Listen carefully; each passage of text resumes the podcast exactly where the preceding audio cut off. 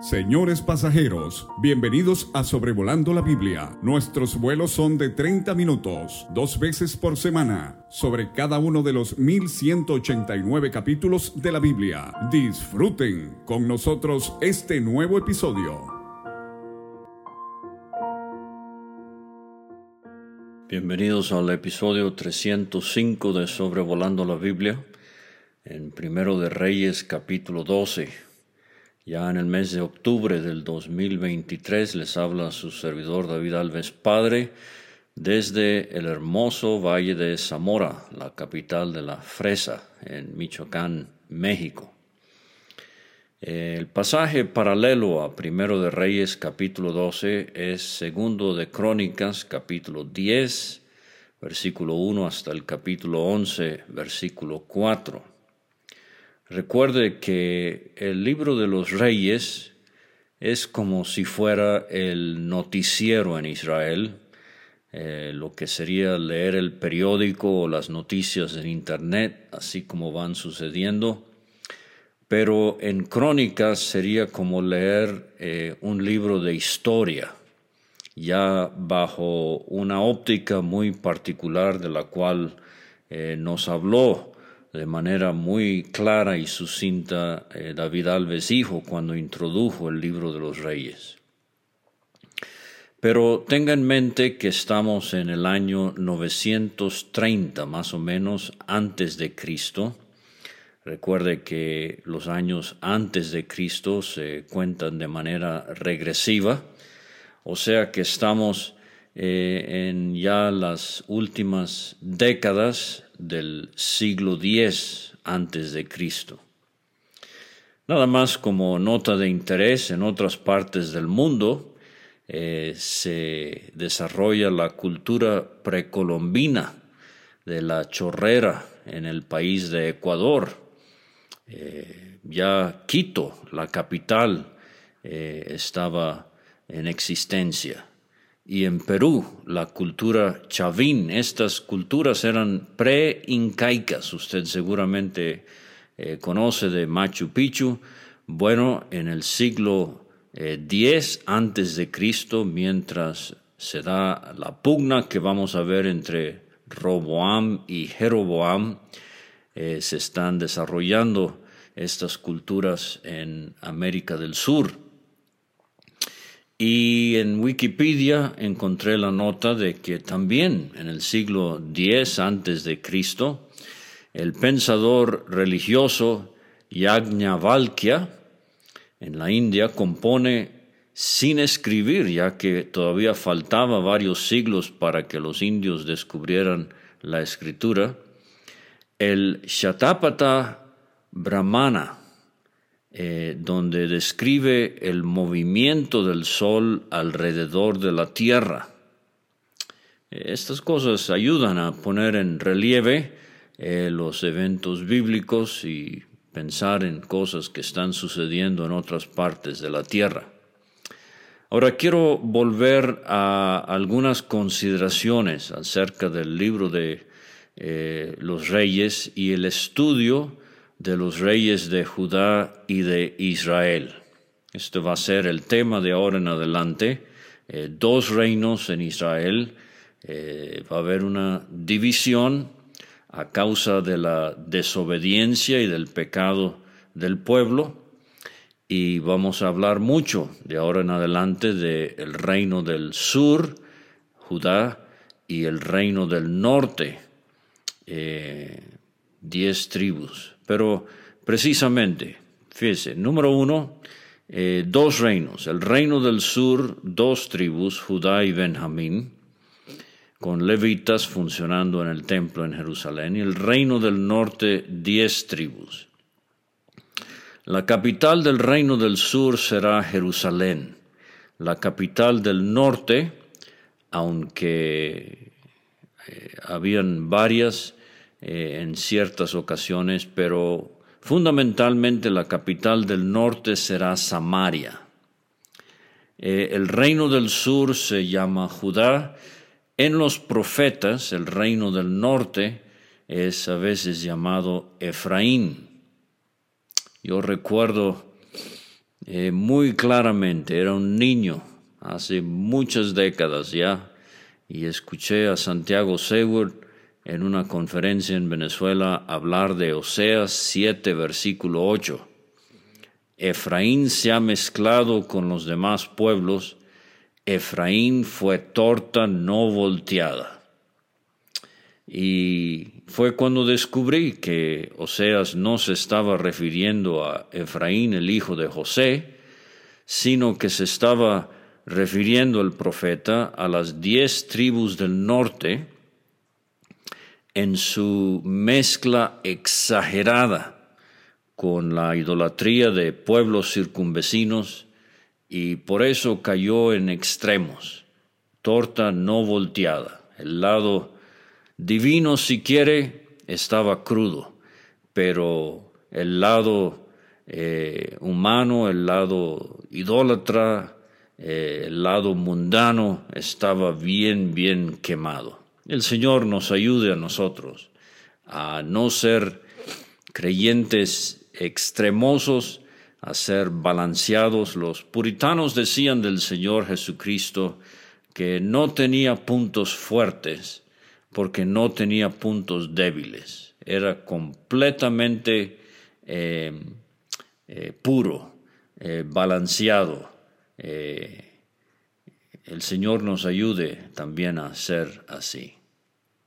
En el reino del sur gobernó una sola dinastía, todos los reyes descendientes de David, algunos buenos, otros malos. Eh, pero en el reino del norte gobernaron nueve dinastías diferentes. Esto se va a parecer a un país tercermundista con sus derrocamientos eh, frecuentes. Y todos los, todos los reyes del sur eran perversos. El, el, reino del sur duró unos 125 años más que el reino del norte. Ahora, aquí hay unos datos que yo les sugiero se los aprenda de memoria y esto le va a ayudar. La caída de Samaria, la capital del reino del norte, se da en el año 721 antes de Cristo. Y sucede la deportación a Asiria, segundo de Reyes capítulo 17, y nunca regresaron los deportados. De hecho, eh, se habló mucho por un tiempo, ya parece que ha palidecido esta noción, pero se habló mucho de las tribus perdidas, eh, las diez tribus perdidas, que no fue así. Muchos de la, eh, del reino del norte fueron llevados cautivos a Siria y nunca regresaron. La caída de Jerusalén, la capital del reino del sur, se da en el año 587 antes de Cristo y sucedió la deportación a Babilonia.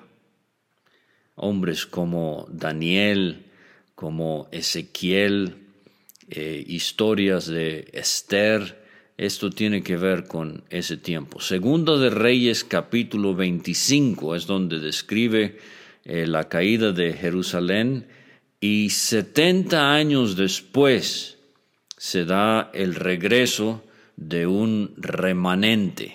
eso trata el libro de Esdras y Nehemías, etc. A veces el tema de las fechas y la cronología de los reyes se complica y parece haber contradicción. No se preocupe, quizás esté más allá del alcance de los estudios de sobrevolando la Biblia, porque esto es lo que estamos tratando de hacer, eh, sobrevolar, darle una vista panorámica de estos capítulos, pero hay estudios muy minuciosos, eh, muy serios, de hombres muy capaces que demuestran todo lo contrario. Recuerde, que la Biblia es infalible, entre otras cosas, o sea, no se equivoca, sus datos son eh, ciertos. Eh, otra cosa es que a veces la manera de escribir los nombres varía entre el libro de Reyes y el libro de Crónicas en cuanto a estos reyes. Y esto sucede en nuestros días. Eh, por ejemplo, el nombre Jonatán. Bueno, a veces es con acento en la A, a veces sin acento. A veces es con la H después de la T, a veces sin H. A veces es Y al principio en vez de J al principio. Así que no se preocupe, eh, la variación de nombres eh, es, algo eh, normal. Y por último, será importante tratar de ver cómo encajan los profetas en cada reinado correspondiente, especialmente si es un profeta que ministró en el reino del norte o si es un profeta que ministró en el reino del sur o en ambos. Bien, primero de Reyes capítulo 12, empezamos los primeros 24 versículos con la rebelión contra Roboam. Recuerde, ya se nos ha explicado, Roboam es hijo de Salomón, ha heredado el reino, pero aquí vamos a ver que eh, Roboam eh, tiene problemas y el reino se divide. Entonces dice el versículo 1, Roboam, que significa libera al pueblo, que realmente no pudo hacerlo, fue a Siquem, porque todo Israel había venido a Siquem para hacerle rey. Tomás Constable, en el comentario de eh, Dallas, él dice, en Siquem, Yahvé se apareció por primera vez a Abraham en la tierra prometida y prometió darle toda Canaán. Génesis 12, versículos 6 y 7. Posteriormente Jacob se estableció allí, Génesis 33, del 18 al 20, y José fue sepultado allí, Josué eh, capítulo 24, versículo 32. Después de haber entrado en la tierra prometida, los israelitas en Siquem, en el valle entre el monte Ebal y el monte Gerizim, se dedicaron a guardar la ley mosaica, Josué 24 del 1 al 27. Este lugar sagrado, Siquem, ahora recordaba a los israelitas su destino divinamente revelado como nación y la fidelidad de Dios. O sea que es muy significativo de que esta reunión se dé en Siquem. Es una ciudad eh, dentro del territorio de Efraín, y hemos visto ya pugnas entre Efraín y Judá. Eh, la unidad de la nación ha sido algo forzada, eh, algo frágil, pero aquí vamos a ver que eh, se va a romper, como vimos también en el capítulo anterior. Aconteció, dice el versículo 2, que cuando lo oyó Jeroboam, su nombre significa el que se opone al pueblo. Eh, tristemente es un hombre que se va a oponer a Dios, a pesar de que Dios le prometió bendecirlo si era obediente. Jeroboam, hijo de Nabat, eh, que aún estaba en Egipto. Esto eh, de nuevo lo vimos en el capítulo 11, a donde había huido de delante del rey Salomón y habitaba en Egipto y enviaron a llamarle Vino pues Jeroboam y toda la congregación de Israel y hablaron a, Roboam diciendo, eh, aquí parece entonces que Jeroboam es el portavoz de la queja del pueblo eh, ante Roboam. Pero eso es lo que va a decir, versículo 4, tu padre agravó nuestro yugo, mas ahora disminuye tú algo de la dura servidumbre de tu padre y del yugo pesado que puso sobre nosotros y te servimos. Fíjese que no mencionan todos los beneficios del fruto de 80 años bajo David y particularmente bajo Salomón.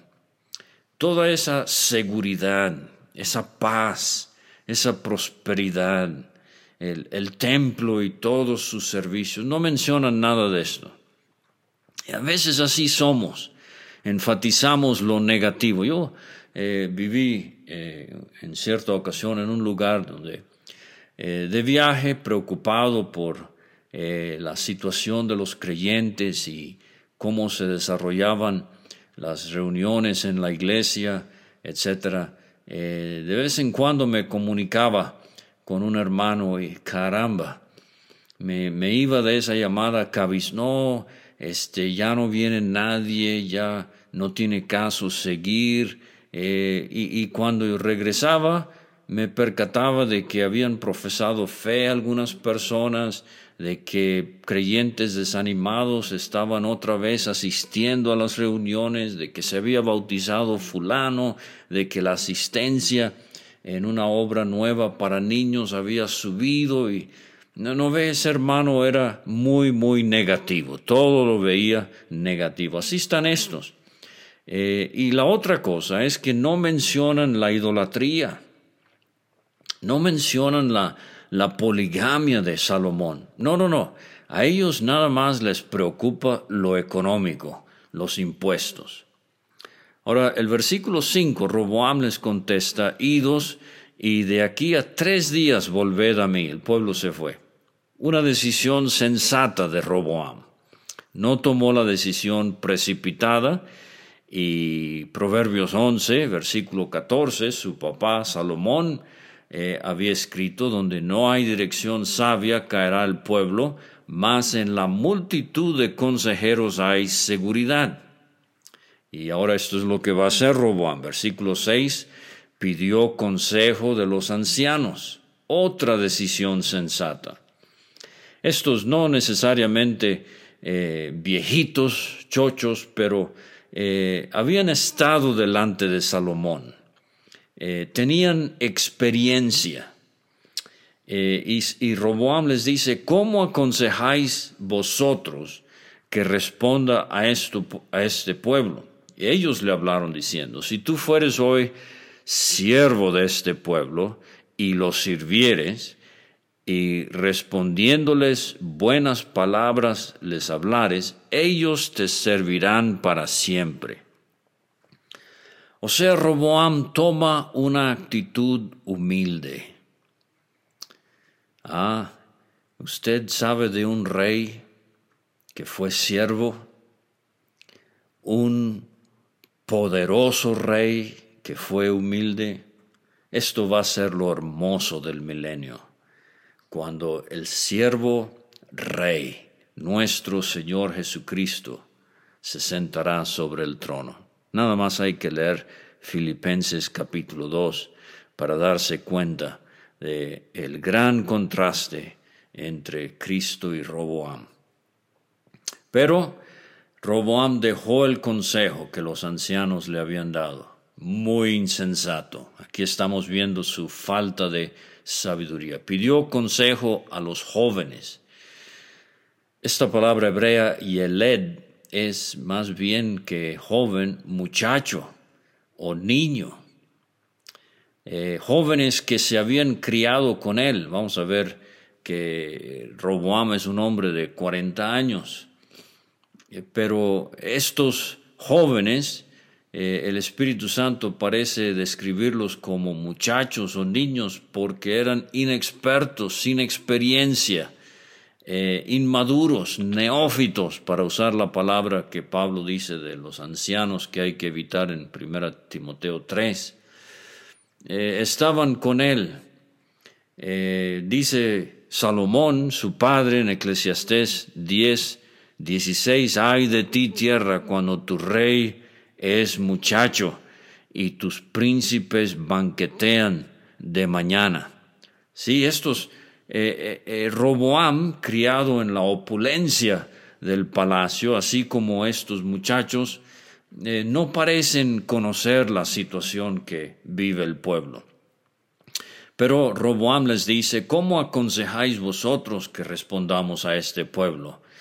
Me han pedido, eh, disminuye algo del yugo que tu padre puso sobre nosotros. Entonces los jóvenes, los muchachos, estos niños mentales que se habían criado con él, eh, le respondieron diciendo, así hablarás a este pueblo que te ha dicho estas palabras. Tu padre agravó nuestro yugo, mas tú disminúyenos algo, así les hablarás.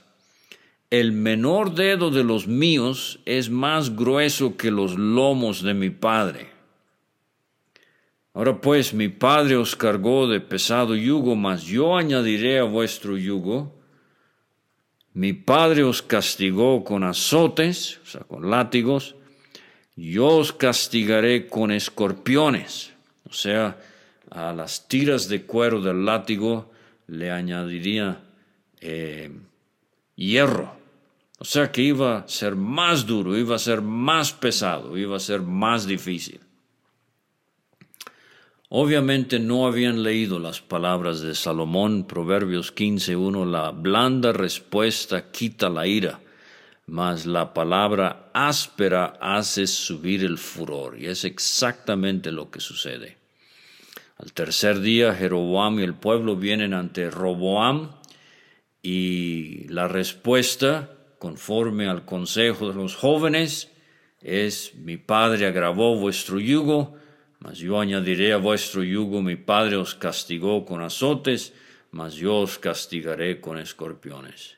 No oyó el rey al pueblo, porque era designio de Jehová para confirmar la palabra que Jehová había hablado por medio de Ahías Silonita a Jeroboam, hijo de Nabat. Esto lo vimos en el capítulo 11 con David Alves, hijo, cuando Ahías le toma la capa a Jeroboam y la rompe en doce pedazos y le dice, toma para ti los diez pedazos, porque así dijo Jehová Dios de Israel, aquí yo rompo el reino de la mano de Salomón, y a ti te daré diez tribus y él tendrá una tribu por amor a David, mi siervo.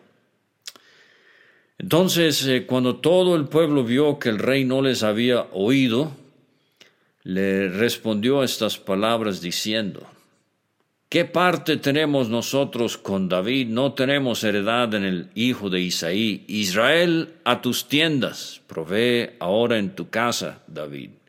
Israel se fue a sus tiendas. Estas palabras ¿Se le hacen conocidas? Sí, la sublevación de Seba en segundo de Samuel 20, eh, palabras muy parecidas.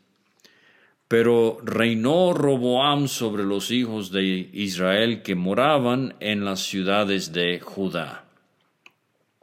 Ahora fíjese otra decisión muy insensata. Roboam manda a Adoram, el que estaba sobre los tributos, el ministro de Hacienda, el que cobraba los impuestos. Roboam manda a Adoram, ah, pero no fue recibido con alfombra roja, más bien lo apedrearon y murió. Y Roboam se da cuenta de la premura de la situación y se apresura a subirse en un carro y huir a Jerusalén. Así se apartó Israel de la casa de David hasta hoy. Versículo 19. Bastante triste. Ha habido una ruptura en Israel. ¿Por qué? Por la desobediencia a Dios. Aconteció que cuando oyeron eh, que Jeroboam había vuelto, enviaron a llamarle. Este es todo Israel, las diez tribus, y lo hicieron rey sobre todo Israel, sin quedar tribu alguna que siguiese la casa de David, solamente la tribu de Judá. Vamos a ver que la tribu de Benjamín se va a unir a Roboam, eh, obviamente también los levitas que van a servir en el templo. Y Roboam llega a Jerusalén, reúne a toda la casa de Judá y la tribu de Benjamín, 180 mil hombres guerreros escogidos. Va a ser guerra eh, contra la casa de Israel. Pero vino palabra de Jehová a Semaías, varón de Dios. Y esto va a ser eh, muy interesante, trazar los varones de Dios en estos libros. Eh, Semaías le dice, así ha dicho Jehová, no vayáis ni peleáis contra vuestros hermanos, los hijos de Israel. Volveos cada uno a su casa porque esto lo he hecho yo, dice Dios. Eh, sí, vimos en el versículo 15, ah, no oyó el rey al pueblo porque era designio de Jehová para confirmar la palabra que Jehová había hablado por medio de Ahías Silonita a Jeroboam hijo de Nebat. Y ellos oyeron la palabra de Dios y volvieron y se fueron conforme a la palabra de Jehová. O sea, era todo designio en la providencia divina. Eh, la división se da eh, pero se evita el derramamiento de sangre. Ahora en los versículos 25 a 33 tenemos el pecado de Jeroboam. Eh, él reedifica Siquem en el monte de Efraín y habitó en ella, o sea, esta va a ser su primera capital. Como hemos visto más adelante, la capital del reino será Samaria. Y uh, Penuel, que es Peniel al otro lado del Jordán, eh, donde Jacob en el vado de Jaboc tuvo ese encuentro con el ángel de Jehová. Eh, Jeroboam quizás está fortificando Peniel para evitar alguna invasión, eh, quizás de los de Jabes de Galaad, etcétera, del otro lado del Jordán. Pero Jeroboam dice en su corazón: Ahora se volverá el reino a la casa de David si este pueblo subiere a ofrecer sacrificios a la casa de Jehová. O sea, él ve el templo como un problema. Se olvida de lo que le ha dicho Dios en el capítulo 11 y él ve necesario romper completamente con actividades en el templo. Y habiendo tenido consejo otra vez, aquí está un hombre que toma consejo, pero aceptó malos consejos. Hizo el rey dos becerros de oro. Esto nos recuerda a Aarón en Éxodo 32. Y lo curioso es que tanto Aarón como Jeroboam habían estado en Egipto y habían visto la adoración al rey Apis, eh, este toro, eh, pero Jeroboam dice al pueblo, bastante habéis subido a Jerusalén, he aquí tus dioses, oh Israel, los cuales te hicieron subir de la tierra de Egipto. Eh, pone uno en Betel, en la parte sur del reino, y otro en Dan, en la parte norte. Entonces, fíjese, ya no va a ser la expresión que hemos visto varias veces refiriéndose a la nación entera, desde Dan hasta Berseba, porque ya eh, ha habido una división ahora desde Dan hasta Betel.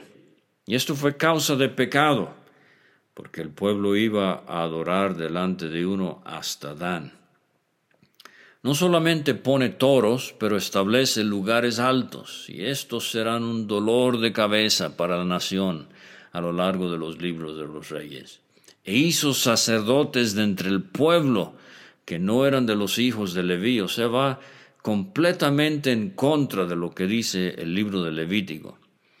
Eh, instituyó Jeroboam fiesta solemne en el mes octavo, a los quince días del mes, conforme a la fiesta solemne que se celebraba en Israel. Eh, así hizo en Betel, ofreciendo sacrificios a los becerros que había hecho. Ordenó también en Betel sacerdotes para los lugares altos que él había fabricado, que él había fabricado.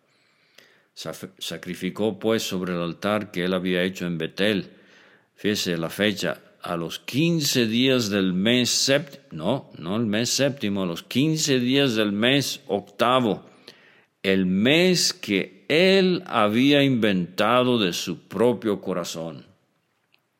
Hizo fiesta. Ahora tenemos que examinar nuestro comportamiento eh, en las iglesias hoy día.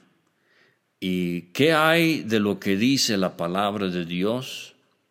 ¿Qué hay de lo que ha inventado el hombre? Esto es un, un ejercicio bastante sobrio, bastante solemne. Ahora, e, esta sería la fiesta de los tabernáculos. Usted ya conoce bien eh, el, calendario religioso de Israel. Pero lo que ha hecho Jeroboam es cambiar el lugar, ha cambiado el sacerdocio, ha cambiado la fecha. ¿Para qué? Porque él quiere evitar cualquier contacto o asociación con el templo de Jerusalén. Termino. Dos puntos de referencia en, el libro, en los libros de los reyes. Uno es David y el otro es Jeroboam. Se nos habló hermosamente en el episodio anterior de la mención de David, que será un tema recurrente en los dos libros de Reyes. Un hombre que pecó feamente, pero se arrepintió genuinamente. Y Jehová amó a David y lo usó. Y cada vez que surge en Israel un rey bueno, un rey que busca volver a Dios, un rey que busca reformar, no ha de sorprendernos que Dios menciona a David. Pero no así Jeroboam. Veinte veces vamos a leer de ahora en adelante en primero y segundo de Reyes que Jeroboam hizo pecar a Israel. O sea, la, la gran diferencia de lo que marca el arrepentimiento genuino en la vida de un hombre que podrá seguir sirviendo a Dios, pero la tragedia cuando un hombre peca y hace pecar y causa muchísimo daño entre el pueblo del Señor, así como fue el caso de Jeroboam. Muchas gracias por escuchar y hasta la próxima.